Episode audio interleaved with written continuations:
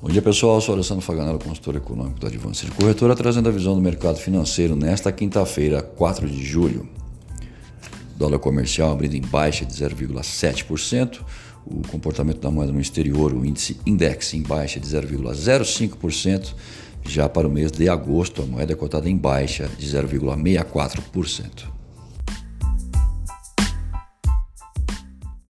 Em dia de feriado nos Estados Unidos, Todos os olhares vão de encontro à votação que deve acontecer hoje, junto à comissão especial em relação às novas regras de aposentadoria, após a liberação da pauta, em reunião prevista para começar a partir das nove da manhã.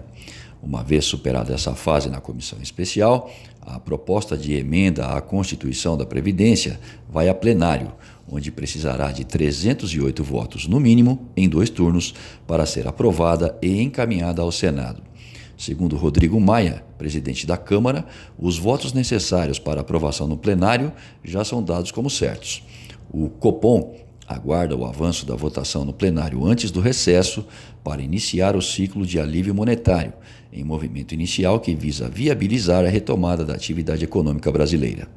Na agenda, tanto Guedes, ministro da Economia, às 2h45 da tarde, quanto Campos Neto, presidente do Banco Central Brasileiro, às 16h30, participam de eventos.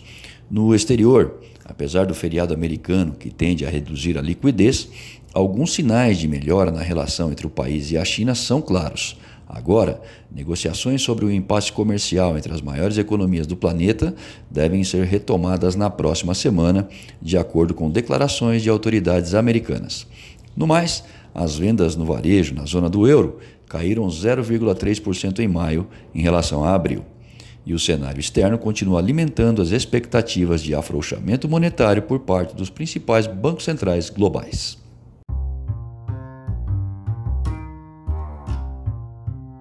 Acesse o panorama de mercado através do nosso site advancedecorretora.com.br.